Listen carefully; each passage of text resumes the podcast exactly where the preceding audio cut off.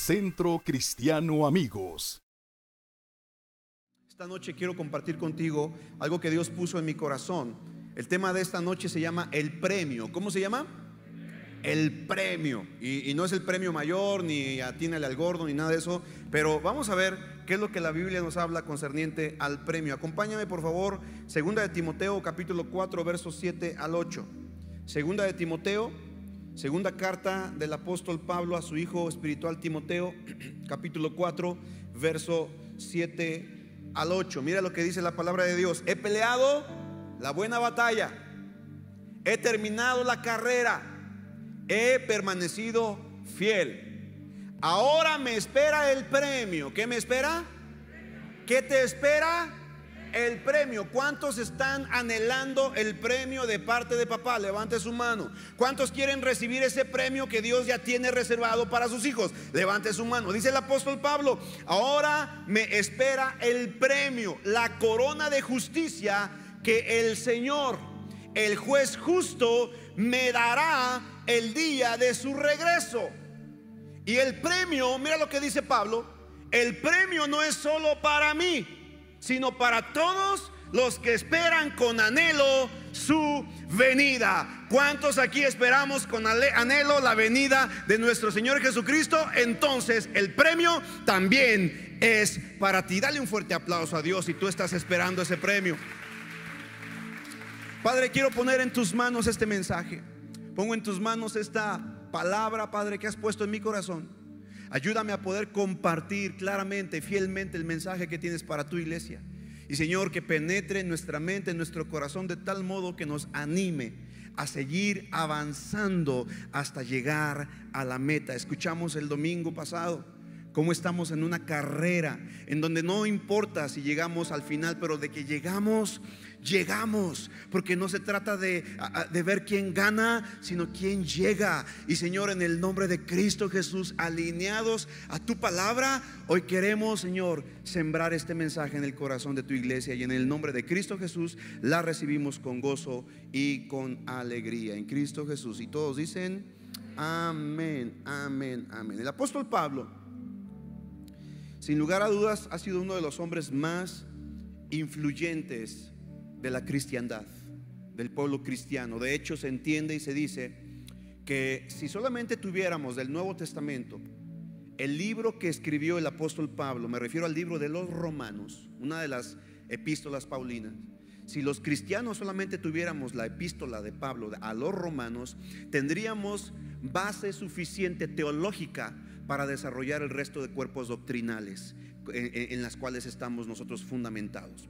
El apóstol Pablo entonces es uno de los hombres más importantes en la historia del cristianismo y es uno de los teólogos más reconocidos en toda la era eh, del cristianismo y además es la persona que puso los cimientos, el fundamento para la iglesia, para el cuerpo de Jesucristo. Y el apóstol Pablo escribe esta epístola hermosa a uno de sus eh, discípulos. Realmente Timoteo era un hijo espiritual de Pablo. Timoteo era un hijo eh, eh, que, Pablo había engendrado espiritualmente. Si bien la madre de Timoteo era judía, pero el padre de Timoteo era griego, entonces Pablo lo adoptó y lo, y lo discipuló, lo entrenó, lo capacitó para que se convirtiera en un pastor en el pastor de una de las iglesias más grandes de aquel tiempo en Asia. Me refiero a la iglesia en Éfeso. La iglesia más grande que según los, últimos eh, eh, encuentros y lo que dicen los teólogos, era una iglesia con más de 30 mil miembros. ¿Te imaginas? Un chavo como Timoteo, con una iglesia importantísima en Asia, en Éfeso. El apóstol Pablo entonces le escribe a Timoteo y le dice, Timoteo, he peleado la buena batalla, he terminado la carrera y he permanecido fiel. Y ahora me espera el premio, pero dice, y no solamente a mí, sino a todos los que esperamos con gozo la venida de nuestro Señor Jesucristo. ¿Sabes? Entendemos que la primera carta que escribiera el apóstol Pablo para la iglesia y en esto los teólogos están de acuerdo que probablemente la primera epístola que escribiera el apóstol Pablo fue primera a los tesalonicenses. Pero no estamos de acuerdo, o bueno, no están de acuerdo los teólogos en cuál fue la última. Algunos piensan que fue Gálatas, la epístola a los Gálatas. Otros creen que fue la epístola a los romanos precisamente. Pero sin lugar a dudas, cuando Pablo escribe estas palabras a Timoteo, estaba a punto de morir. Estaba prisionero, estaba encarcelado. Y Pablo le escribe estas palabras a Timoteo. Entonces son palabras de un hombre que sabe que está a punto de terminar con su vida, sabe que están a punto de liquidarlo. De hecho, Pablo murió como mártir.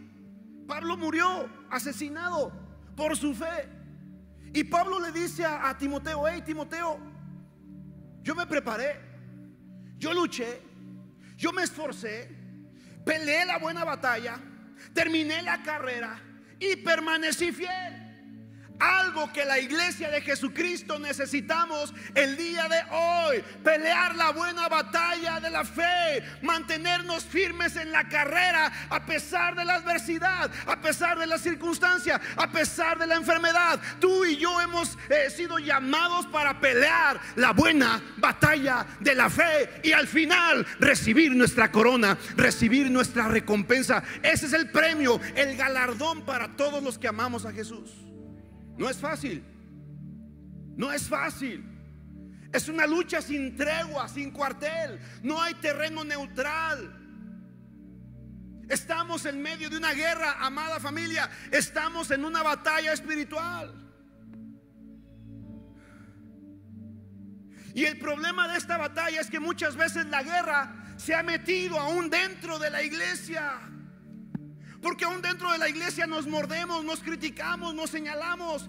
Tan simple como esto, una bendita vacuna ha traído división en la iglesia.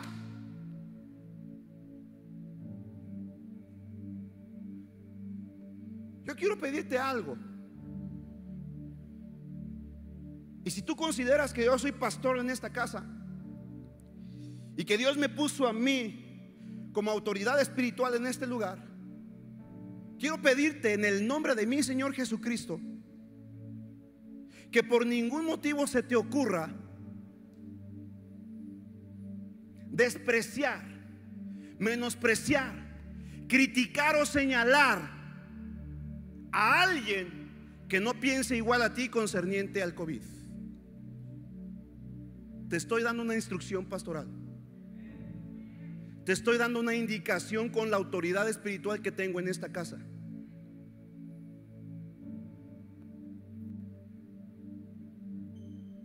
Concerniente al COVID, guárdate tus comentarios. Guárdate tus opiniones. ¿Crees que la vacuna es buena? Créelo para ti. ¿Crees que no es buena? Créelo para ti. Te vas a vacunar, vacúnate. No te vas a vacunar, no te vacunes, pero no andes señalando a aquel que lo hace o que no lo hace. Porque eso trae división a la iglesia. ¿Sabes? Hey, iglesia amada, despierta. El diablo quiere venir y traer contienda en medio del pueblo.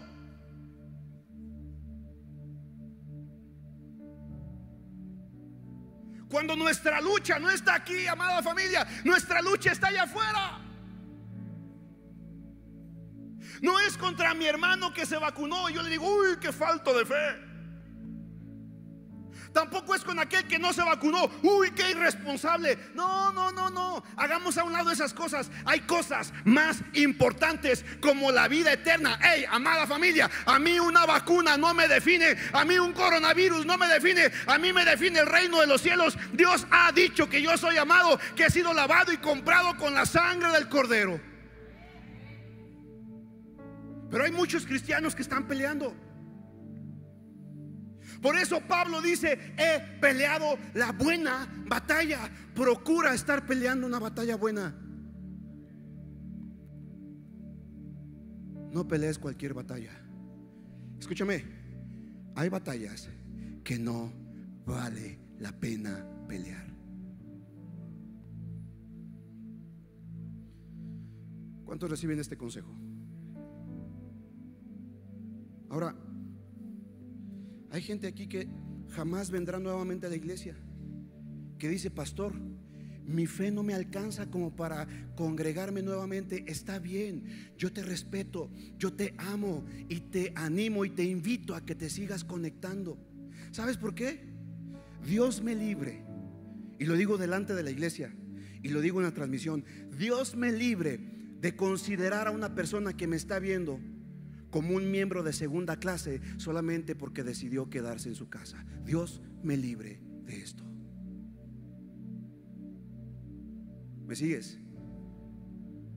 Porque si está conectado, si está conectada, prefiero que esté recibiendo la palabra de Dios por estos medios, aunque no esté aquí presente, no importa, está recibiendo la palabra de Dios. Ya vendrá la convicción, el Espíritu Santo a su vida y entonces dirá, creo que ya es tiempo de llegar, de volver a la iglesia. Escucha, en esta congregación, en esta iglesia, más de 200 personas ya no regresaron.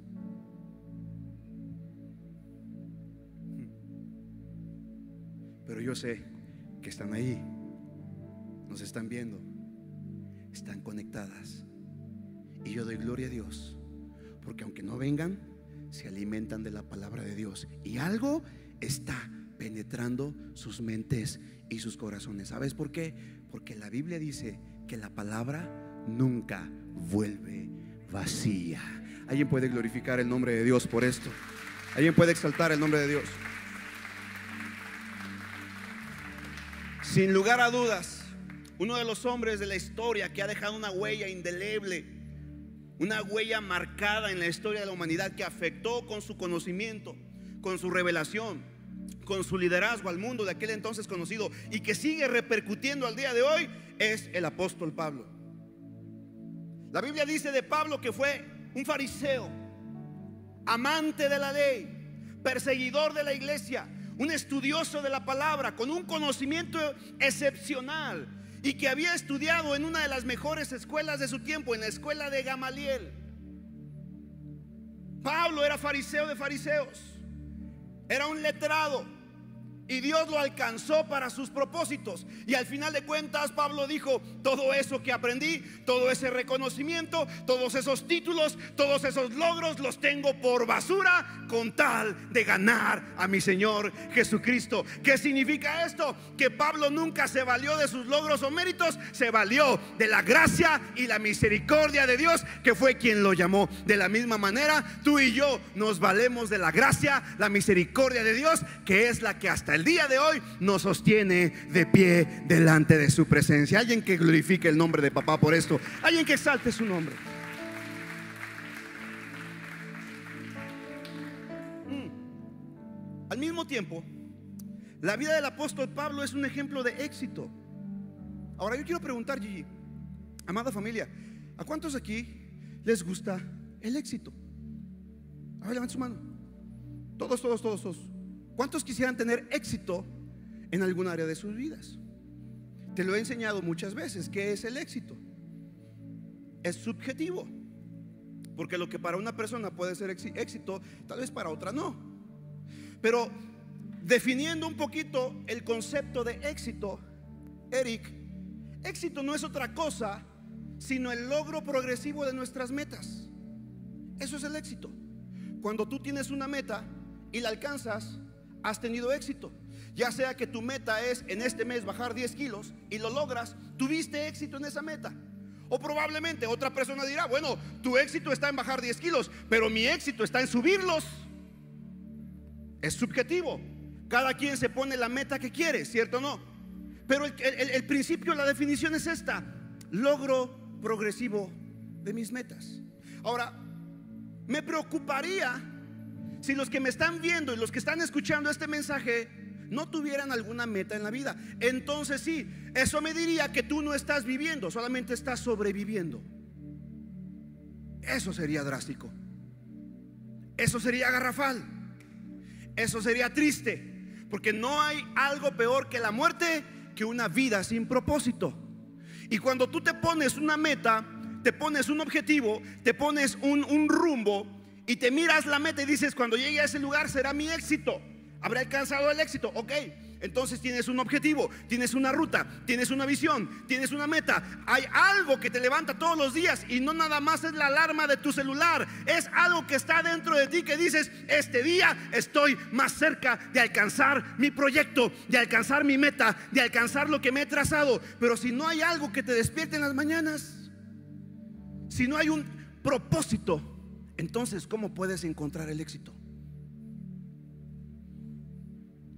¿Estás conmigo o no? El apóstol Pablo es un ejemplo de éxito. ¿Por qué? Porque Pablo alcanzó logros, una vida que aprovechó sus conocimientos y oportunidades al máximo. Pero la pregunta es, y de esto se trata este mensaje, ¿cómo le hizo Pablo para alcanzar el éxito? Pregúntame, ¿cómo le hizo Pablo, pastor? Pregúntame. Uy, de este lado no escuché que preguntaran. Pregúntame. Qué bueno que me preguntan. Porque de eso les quiero hablar.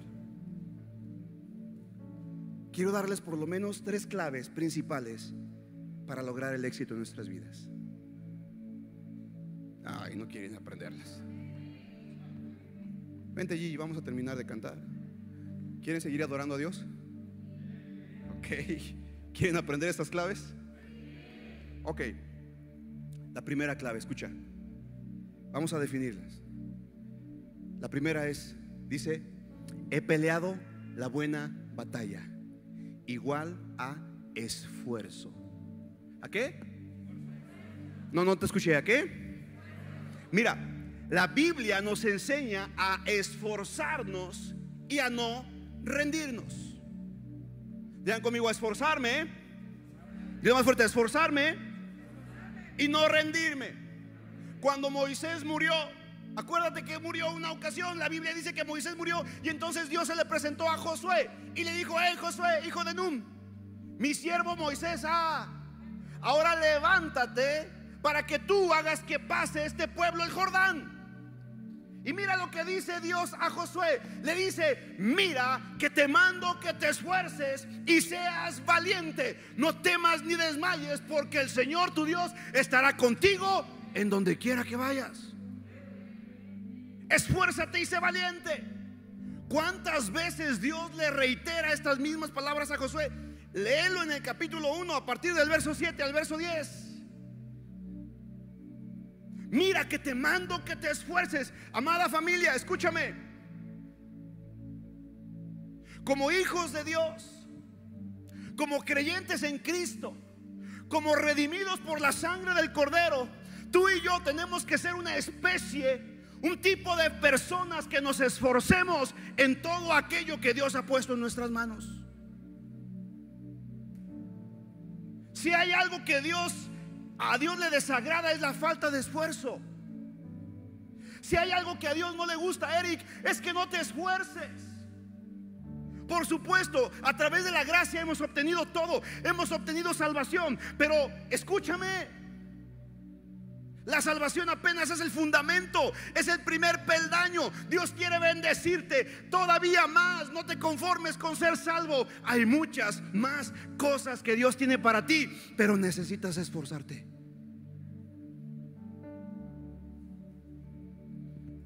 Le dice Dios a Josué, Seila, le dice, mira que te mando que te esfuerces. Entonces, el esfuerzo es un mandato de Dios para sus hijos. Dios no quiere hijos flojos. Dios no quiere hijos perezosos. ¿Cuántas veces, yo te pregunto, del domingo al día de hoy, son tres días, ¿va? ¿Cuántas veces en estos tres días has procrastinado?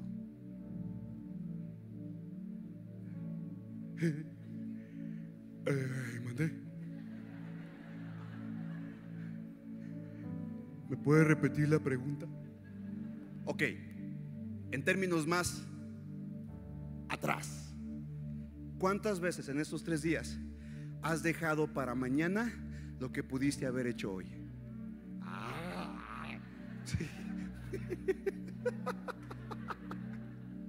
es que eso es la procrastinación, ¿no? Dejar las cosas para después. Te entretienes y más ahora con las benditas redes sociales. ¿Cierto o no? ¿Sabes algo que yo hago? Mejor apago mi, mi iPad, bajo la tapa de mi laptop, apago mi teléfono y me pongo a leer. Porque si no, mira, todo el santo día, pregúntale a mi esposa, todo el día el teléfono, tin, tin, tin, tin. ¿Y a poco no? Estás leyendo, estás estudiando y escuchas el tin y te dan ganas de, voy a ver qué, quién fue, qué me escribió, qué me dijeron. Esa risa es de nervios, yo sé. ¿A cuántos les pasa? O nada más al pastor le pasa, levante su mano. ¿Sabes? ¿Y cuántas veces dejamos de hacer aquellas cosas importantes por estar procrastinando? No nos esforzamos. Escúchame, Mira, hoy en día, ponme atención acá. Hey, hey, escucha. Hoy en día la gente está buscando el mayor beneficio con el menor esfuerzo. Ay, te pasó rozando. Voltea con tu vecino y dile, esa te pasó rozando. ¿Cierto o no? Mira, velo en los comerciales.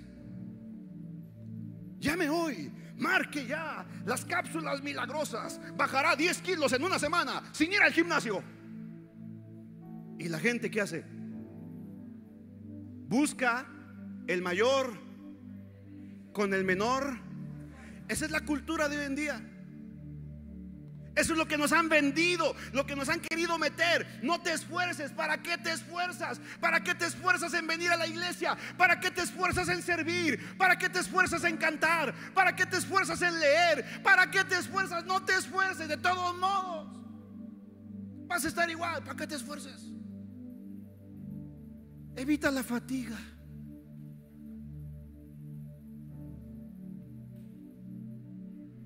El espíritu de don, Ramón encima de ustedes.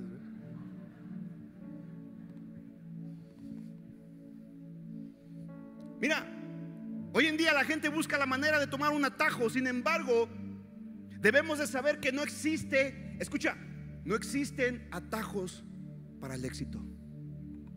Quiero que digas, no hay ningún atajo. Dilo más fuerte, no hay ningún atajo. Si quiero ser un mejor pianista, tengo que estudiar. Si quiero ser un mejor cantante, tengo que estudiar. Si quiero ser un mejor predicador, tengo que estudiar. Si quiero ser un mejor esposo, tengo que prepararme. ¿Me sigue o no? No es de que, ay Señor, hazme un mejor esposo, amén, y ya. No, esfuérzate.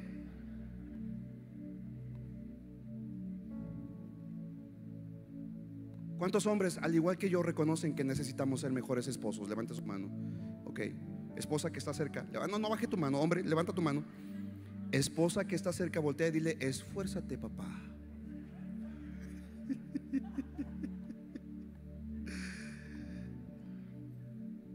Mira,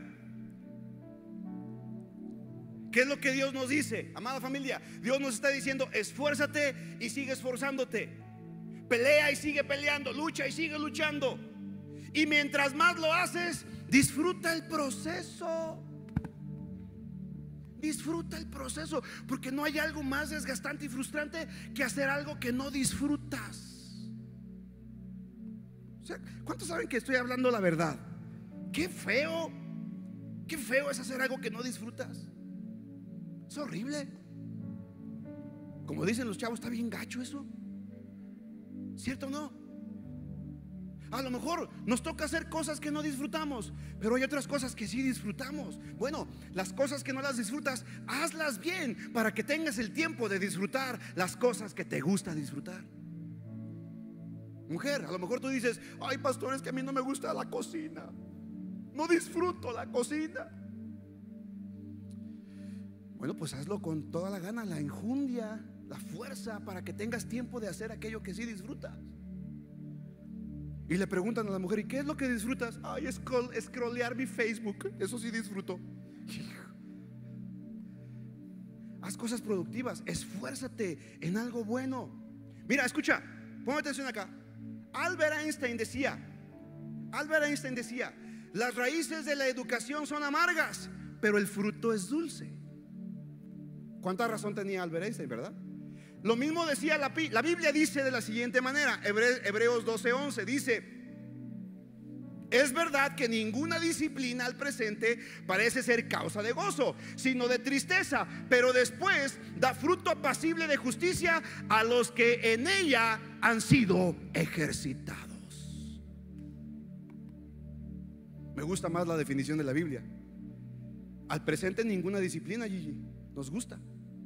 Pero cuando lo hacemos, nos esforzamos, somos disciplinados, vemos los resultados. Yo veo a mis hijos, veo a mi hijo cómo hace ejercicio, hace dieta.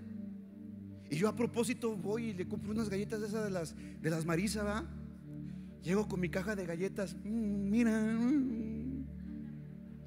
Y mi hijo con una fuerza de voluntad dice, no. Me dice, apártate de mí, Satanás, que me eres tropiezo. Hasta la agarro así y le digo, mm". y él con una fuerza de voluntad. Voltea con alguien y dile, esfuérzate. Díselo, díselo, esfuérzate. Ahora, una advertencia en este punto. Quiero darles una advertencia. Escucha. Hey, esfuérzate, es importante. En todas las áreas de tu vida. Si eres ama de casa, si eres un trabajador, si eres un empleado, si eres jefe, si eres lo que sea, esfuérzate. Pero tengo que darte una, advertencia. Escucha, no intentes convertirte en una persona de éxito. Intenta convertirte en una persona de valor. Claro, busca el éxito, pero que el éxito no sea tu motivación. ¿Sabes por qué? Porque si tú lo único que buscas es éxito, entonces el único que lo va a disfrutar serás tú. Pero cuando te conviertes en una persona de valor, entonces quienes lo disfrutarán serán los que están a tu alrededor. ¿Alguien entiende este concepto? ¿Alguien puede glorificar el nombre de Dios por esto? ¿Alguien puede exaltar la palabra de Dios por esto? Es bueno buscar el éxito, Gigi. Los animo, amada familia, sean exitosos. Si eres abogado, sé el mejor abogado. Si eres arquitecto, sé el mejor arquitecto. Si eres ama de casa, sé la mejor ama de casa. Pero no procures el éxito para ti. Conviértete en una persona de valor. Procura que cuando tú no estés, tus hijos busquen de ti algo que no sean cosas, que sea un legado. Qué triste que cuando tú y yo muramos, nuestros hijos se peleen por las casas, los carros, las pertenencias que dejamos, en lugar de querer el legado que Dios nos ha dado.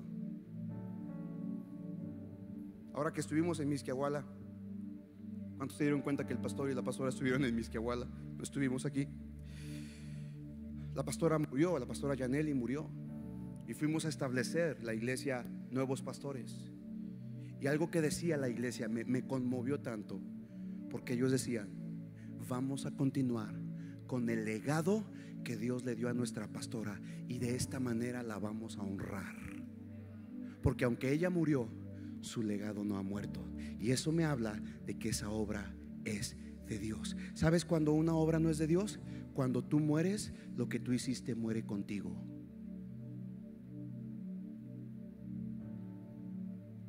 Trabaja de tal modo que cuando no estés, lo que hiciste continúe. Alguien puede glorificar el nombre de Dios por esto. Alguien puede exaltar el nombre de Dios. Entonces, número uno, ¿le está sirviendo este, estos consejos? ¿Le sirven? ¿A cuánta gente le está sirviendo esto? Entonces, ¿qué hizo el apóstol Pablo para alcanzar el éxito? He peleado la buena batalla. Número uno, esfuerzo. Número dos, dice, he terminado la carrera.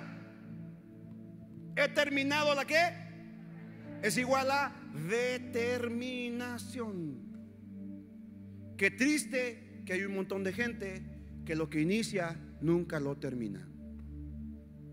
¿Cierto o no? Algo que yo me he propuesto, cada vez que inicio un libro, quiero terminarlo. Y hay veces que agarro un libro y que digo, ay, este libro está bien chafa.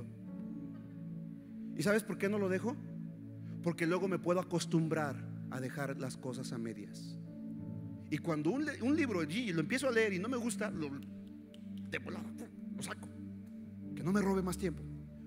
Ah, pero cuando un libro me gustó, lo disfruto con mi cafecito, con mi libreta de notas, subrayo el libro, medito, eh, posteo algunas frases en mi Facebook. ¿Cuántos ya siguen al pastor al Facebook? A ver. ¿Y cuántos no siguen al pastor en Facebook? te vas a ir al infierno. No es cierto, no es cierto. Síganme en mis redes sociales, por favor. Ahí subo un montón de cosas, padres. Pero bueno, y, sabes, no, no desistas. Todo lo que inicies, termínalo. Iniciaste una carrera, termínala. Iniciaste un proyecto, termínala. Iniciaste, una relación, no la termines, continúala. Más si es tu novia o tu novio, continúala, no lo termines. Si es de parte de Dios. Si no es de parte de Dios, sí termínalo rápido. Pero mira, ¿qué es la determinación? Determinación es decisión más resolución. Yo decido y yo resuelvo. Yo decido estudiar y resuelvo terminar. Eso es determinación. Mira, pero la determinación también tiene el ingrediente, el ingrediente de la osadía, el valor o el atrevimiento. Una persona determinada, y el apóstol Pablo, vaya que era determinado. En una ocasión, ¿te acuerdas, Nachito? La Biblia dice que el apóstol Pablo iba a ir a Jerusalén. Y llegó un profeta llamado Agabo y eh, le quita el cinturón, ¿verdad? A Pablo y lo ata, lo amarra y le dice, así dice el Señor, así atarán los judíos a aquel de quien es dueño este cinto. ¿Y qué crees que hizo el apóstol Pablo? No importa, tengo que ir a Jerusalén. Y ándale, pues que lo agarran. Pues sí. Pero ya el profeta le había dicho, hey, no vayas. Porque Pablo era, Pablo era determinado. Una persona determinada es aquella que decide con osadía y valor enfrentar cualquier circunstancia en la vida, hacerle frente a la vida, pase lo que pase, pese a lo que pese, suceda lo que suceda. Hey, si estás en casa, si estás postrado y ya te dio COVID, determina salir adelante, determina levantarte, determina echarle ganas, determina creerle a Dios que este no es tu final, apenas es el inicio de lo que Dios tiene para tu vida. Determina salir de ese lugar.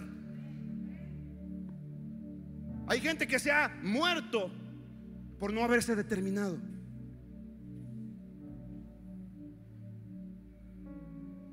Pero la gente determinada se aferra, se abraza y dice, mm, todavía tengo mucho que hacer aquí.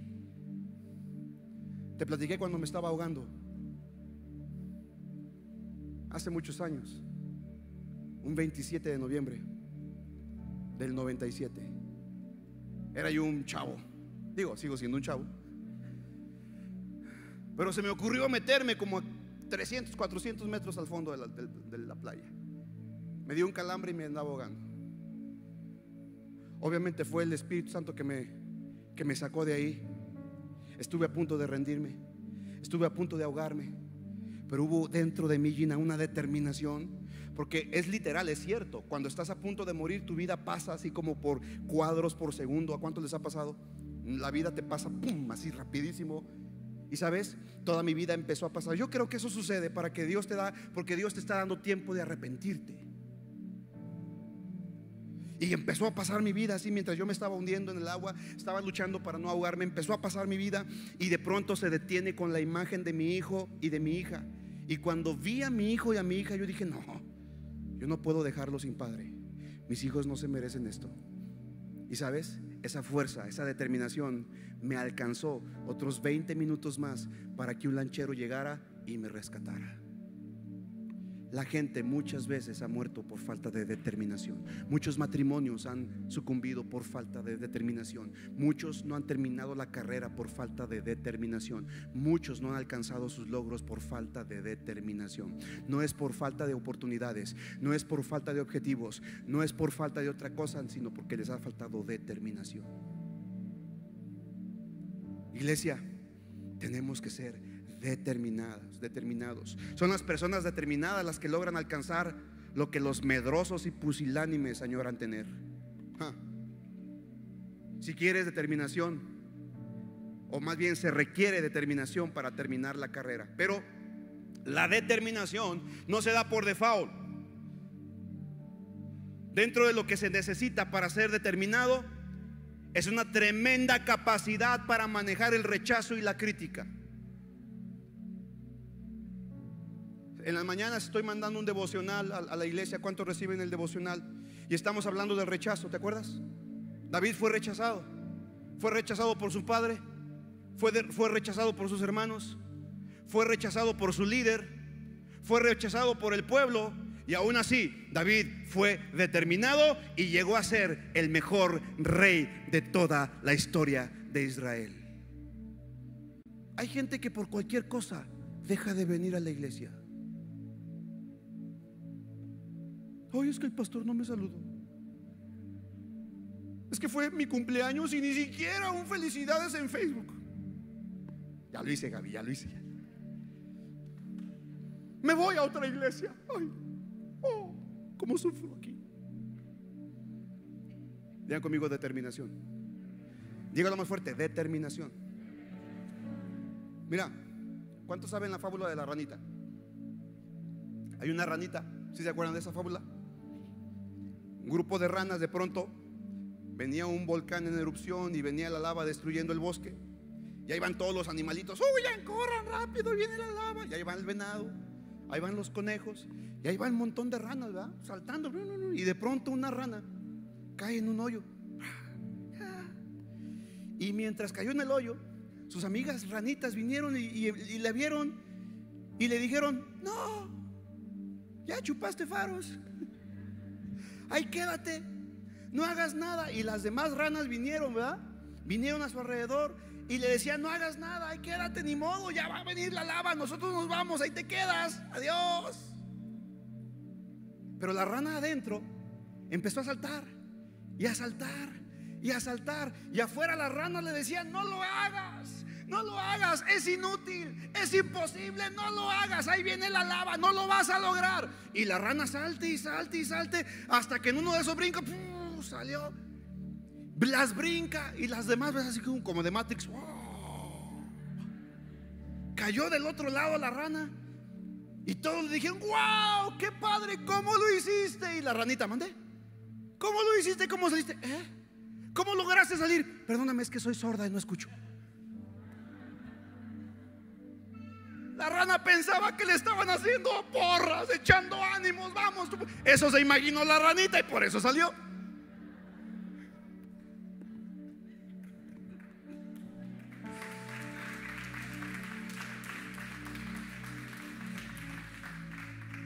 La crítica tiene la capacidad de dejarnos en el hoyo.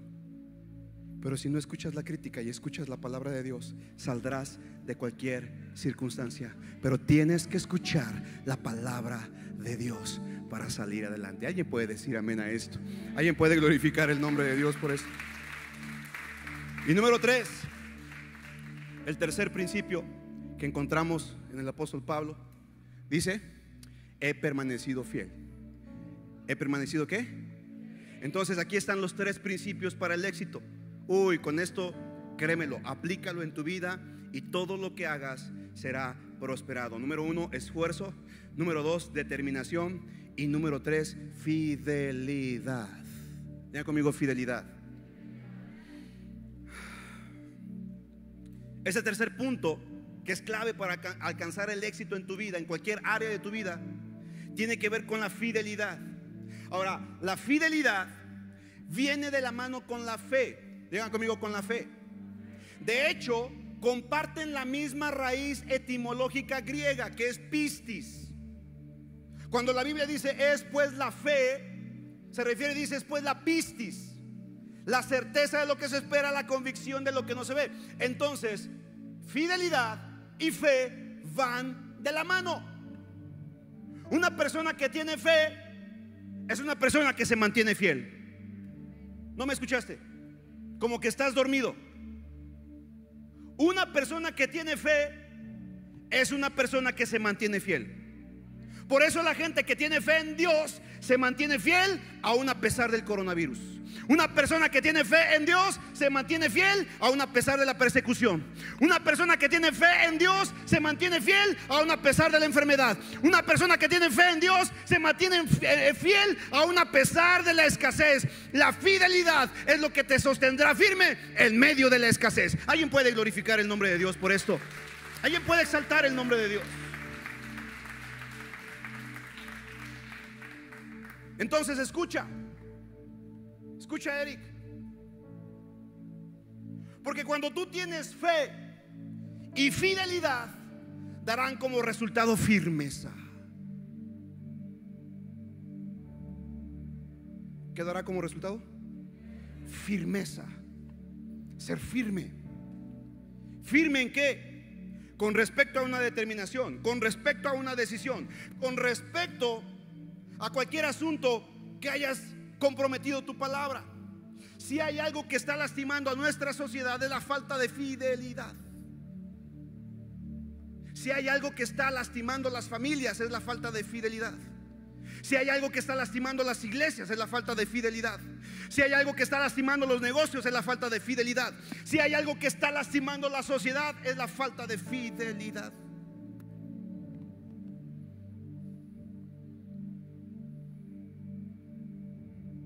Si hay algo que ofende a Dios, escucha,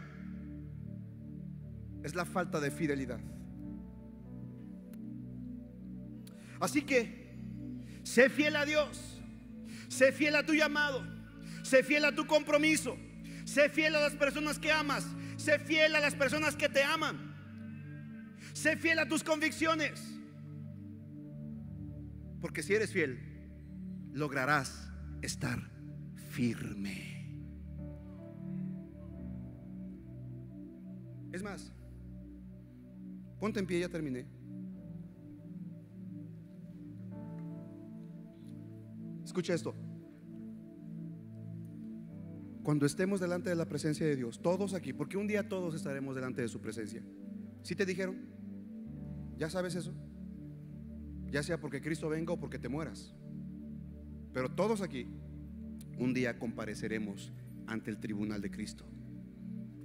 ¿Cuántos ya sabían esto? ¿No te habían dicho? Ah, bueno, pues ahora te lo digo. Esta es una buena noticia. Porque todos los que estamos aquí, todos nos vamos a ver las caras en el tribunal, tribunal de Cristo. Y te tengo noticias, escúchame, escúchame con atención. No serás recompensado. Hey, acá todos allá en internet, escucha. No serás recompensado por la cantidad de empresas que abriste, arquitectos por la cantidad de casas que hicieron, comerciantes por la cantidad de ventas que hicieron, abogados por la cantidad de personas que sacaron de la, de la cárcel. No serás recompensado por ninguna de esas cosas. Yo como pastor no seré recompensado por cuántas personas vinieron a la iglesia o cuántas iglesias abrimos. ¿Sabes por qué seremos recompensados? Por nuestra fidelidad. Porque cuando estemos delante de la presencia de Dios, escucharemos las siguientes palabras que digan, bien, buen siervo y, buen siervo y fiel. Y luego dice, en lo poco fuiste, en lo mucho te pondré. Entra en el gozo de tu Señor. Así que si tu asignación fue solamente repartir los sobres del diezmo en la iglesia, sé fiel a eso. Si tu asignación fue solo tocar el piano mientras el pastor predicaba, sé fiel a eso. Si tu asignación fue dirigir la alabanza y llevar al pueblo de Dios a, conectarse con Dios, sé fiel a eso. Si tu asignación fue tocar la batería, Sé fiel a eso, cualquiera que haya sido tu asignación. Sé fiel a tu llamado, porque Dios te va a recompensar por tu fidelidad por tu fidelidad. Y escúchame, porque las matemáticas del cielo no coinciden con las de la tierra. Porque Dios dice, en lo poco fuiste fiel, en lo mucho te pondré. Entra en el gozo de tu Señor. No importa cuánta gente, no importa cuántas iglesias, no importa cuánta empresa, sé fiel al llamado, sé fiel al llamado y serás recompensado en lo mucho. Dale un fuerte aplauso a Dios si lo crees.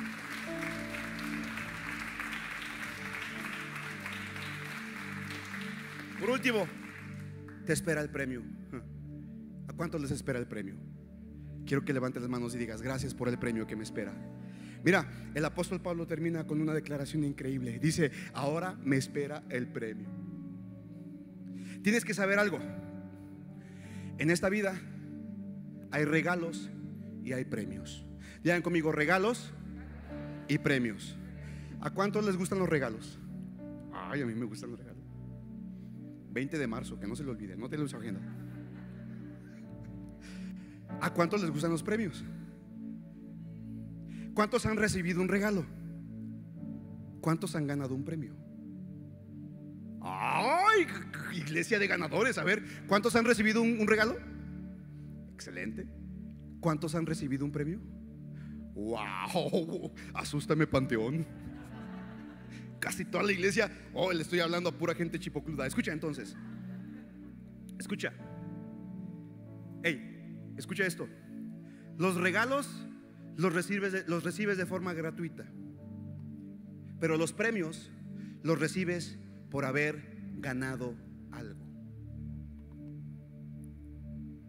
La gracia es un regalo. Pero las coronas son unos premios. Ya tienes el regalo, ahora busca el premio. Ya tienes el regalo de, la salvación y la vida eterna. Ahora esfuérzate por lograr el premio. No te conformes con el regalo, está bien. Qué bueno que ya eres salvo, pero hey, Dios tiene para ti más que ese regalo. Dios tiene premios y recompensas. Y eso te toca a ti. Te toca a ti. Escucha, los regalos son cosas que no esperabas. ¿Cierto o no? Porque hay veces que vienen regalos y no los esperas. A veces, aunque es tu cumpleaños y no te lo esperas, ¿verdad? Y de, de quien menos esperas. Pero los premios son los que esperas por tu esfuerzo. Los regalos vienen por ocasiones especiales. Los premios por esfuerzos especiales. Los regalos normalmente los recibes y te olvidas de quién te los dio, pero los premios los exhibes como una muestra de tu esfuerzo. Los regalos le cuestan a alguien más, pero tú los disfrutas, pero los premios te costaron a ti, pero los disfruta tu familia. Si vives esperando solo eh, creyendo o, o si vives solo queriendo recibir regalos, escucha, si vives esta vida solo recibiendo regalos, Nunca serás un regalo para alguien más. Ay, ay, ay. Tu silencio me tranquiliza. ¿Sabes por qué? Porque cuando tú te esfuerzas por un premio, dejas una marca, abres un camino para que tu siguiente generación se esfuerce de la misma manera y busque con ahínco el premio que tú obtuviste. Alguien dice amén a esto. Alguien puede exaltar el nombre de Dios por esto.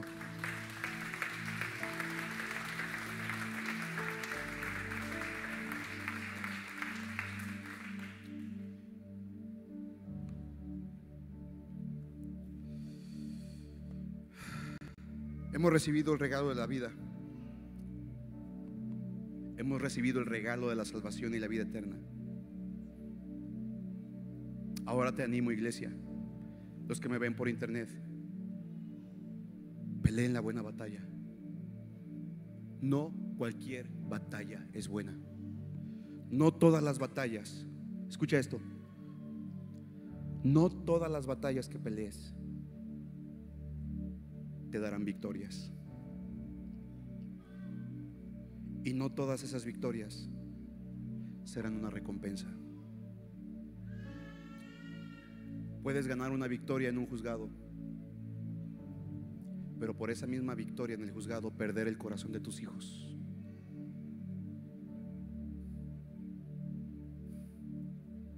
No todas las batallas son buenas batallas. Única batalla que vale la pena pelear y esforzarse por ganar es la batalla de la fe. Pelea la buena batalla de la fe. Iglesia, a ti te hablo. En el nombre de Cristo Jesús te digo, es tiempo de pelear la buena batalla de la fe. Pelea. Mantente firme. Mantente decidido y recibirás el premio deseado. Ya acabé. Ya acabé.